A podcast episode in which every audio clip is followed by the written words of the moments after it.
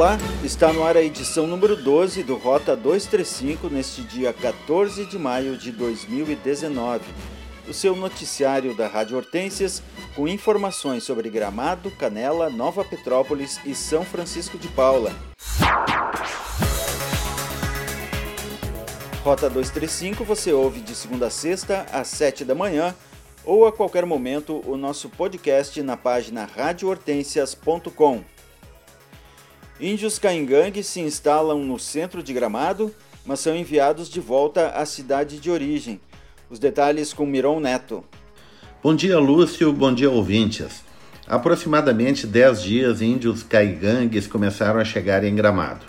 Alguns se instalaram na área central, mas foram retirados graças a um acordo entre o município e o Ministério Público Federal. Cinco deles que chegaram na quinta-feira passada receberam passagens para voltar às suas cidades, revela o secretário de Cultura, Alan John Lino, responsável por dialogar com os indígenas que chegam a Gramado. Segundo Alan, os índios caigangues itinerantes que produzem artesanato estão com estande na festa da colônia e podem comercializar seus produtos em locais determinados. O Ministério Público proíbe a presença dos índios na área central, comercializando ou pedindo esmolas. Cabe salientar que os, as tribos são bastante divididas, havendo inclusive rixa entre algumas delas. Assim, a questão indígena possui vários interlocutores, o que dificulta a negociação com representantes da Prefeitura de Gramado. O presidente do Sinditur Serra Gaúcha, Fernando Boscardim, defende uma moratória de até cinco anos na concessão de licenças para a construção civil na região das Hortênsias. Segundo ele, isso impediria um crescimento que pode vir a sufocar as cidades que vivem do turismo. Bem, nós já defendemos isso há algum tempo, desde 2012, que é preciso é, criar uma espécie de é, moratória em Gramado. Alguns prefeitos decretaram por algum tempo mas, na nossa opinião, não por tempo suficiente.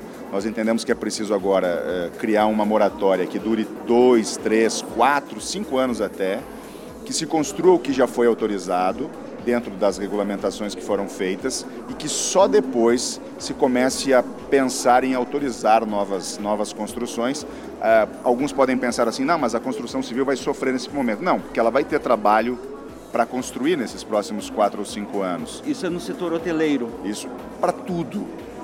Para tudo, porque uh, muitos prédios, uh, embora se diga que não são de hotéis, eles estão funcionando como hotéis. Eles estão funcionando com alta rotatividade, não mais uma família ali dentro, como ele foi uh, inicialmente solicitado como autorização para ser construído. Então, para por esses quatro ou cinco anos, deixa a cidade absorver esses movimentos e depois nós sentaremos de novo para conversar se se deve autorizar, o que se deve autorizar e onde se deve autorizar. Alguma perspectiva concreta disso acontecer nas atuais administrações? Olha, nós conseguimos um período na administração passada de cerca de dois anos, nessa administração eh, também quase dois anos. Mas eu acho que precisamos voltar à carga para que isso volte a acontecer. Tá certo. Muito obrigado. Eu que agradeço. Esse foi Fernando Boscardim, presidente do Sinditur Serra Gaúcha, sindicato patronal que reúne empresários de hotéis, restaurantes, parques e museus da região das Hortênsias. A manifestação foi feita no Fórum Gramado de Estudos Turísticos, realizado no último fim de semana. Nesse mesmo evento, o deputado federal Afonso Ram, do PP, destacou a importância do trabalho do Poder Legislativo em favor do turismo e da necessidade de um aeroporto para a região. É importante, né? Gramado mais uma vez promove um fórum, né, de estudos turísticos e faz com que a, haja a oportunidade de trocar opiniões, levar sugestões e no nosso caso, no meu caso como deputado federal que atuo na área do turismo, não sou de dedicação exclusiva no turismo, mas tenho uma atuação bem forte.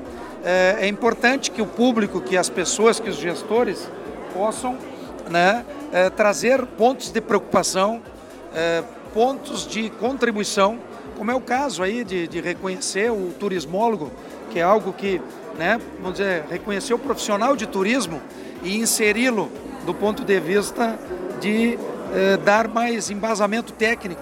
Isso vai ajudar muito. Hoje, se nós abrirmos e vamos abrir o mercado para as companhias aéreas, né, nós vamos ter mais companhias competindo. Provavelmente vamos baratear o preço das passagens, que hoje estão concentradas e caras, e vamos ter voos regionais. E quem sabe ajudar muitas regiões que são indutoras de turismo hoje, mas o acesso é difícil. E aqui foi dito que Gramado é difícil de chegar. Foi dito aqui, né, que você vai a Buenos Aires, vai a Montevideo é, de forma mais rápida e objetiva.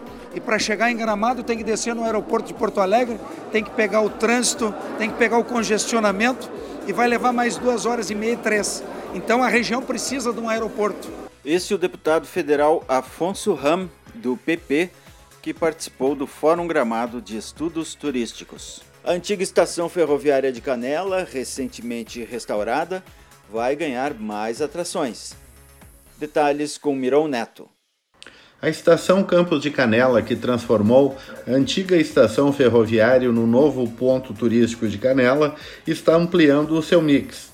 A mais recente novidade é a vitivinícola Jolimon, que assinou o contrato para a abertura de mais uma Casa Jolie, operação que irá funcionar como bistrô, com opções de vinhos, espumantes e cervejas e um cardápio focado em brusquetas. A previsão da abertura é até o fim de 2019.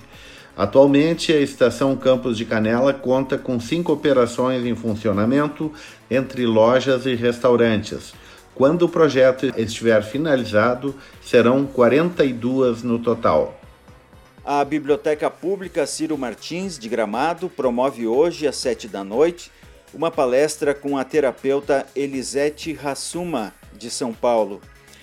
Ela vai falar sobre como manifestar o que você quer na sua vida, quebrando as crenças limitantes. A atividade é aberta ao público o acesso ao local é pela lateral da Câmara Municipal, na Rua São Pedro 369, no centro. Segundo o coordenador da biblioteca, Cleomenes Nogueira, o trabalho da Ciro Martins é mais do que empréstimo de livros. O local abre espaço para discussões e eventos culturais que integrem a comunidade. E o PP de Gramado tem novo presidente. Voltamos com Miron Neto. O Partido Progressista de Gramado elegeu sábado o ex-prefeito Nestor Tissot para presidente durante convenção realizada na Câmara de Vereadores. Ele substitui o advogado Bruno Coleto na função. O Progressistas terá Jane Chamleffel como vice-presidente e Márcio Coracini como segundo vice. Bruno Coleto, o ex-presidente do partido, será o secretário-geral e o ex-prefeito pelo MDB, Jorge Bertolucci será o secretário do partido. Estão abertas até a próxima segunda-feira, dia 20 de maio, as inscrições para empresas interessadas em ocupar a praça de alimentação durante os 18 dias do Festival Internacional de Folclore de Nova Petrópolis. Também estão sendo selecionados monitores e guias para grupos folclóricos internacionais, nacionais e regionais. As inscrições podem ser feitas no site festivaldefolclore.com.br na aba Inscrições. O Festival Internacional de Folclore se realiza de 18 de julho a 4 de agosto. E conforme o Rota 235 adiantou na semana passada, o secretário da Saúde de Canela, Vilmar Santos, concede entrevista coletiva hoje para detalhar o plano de ação para recuperar o Hospital de Caridade que está sob intervenção do município há três semanas.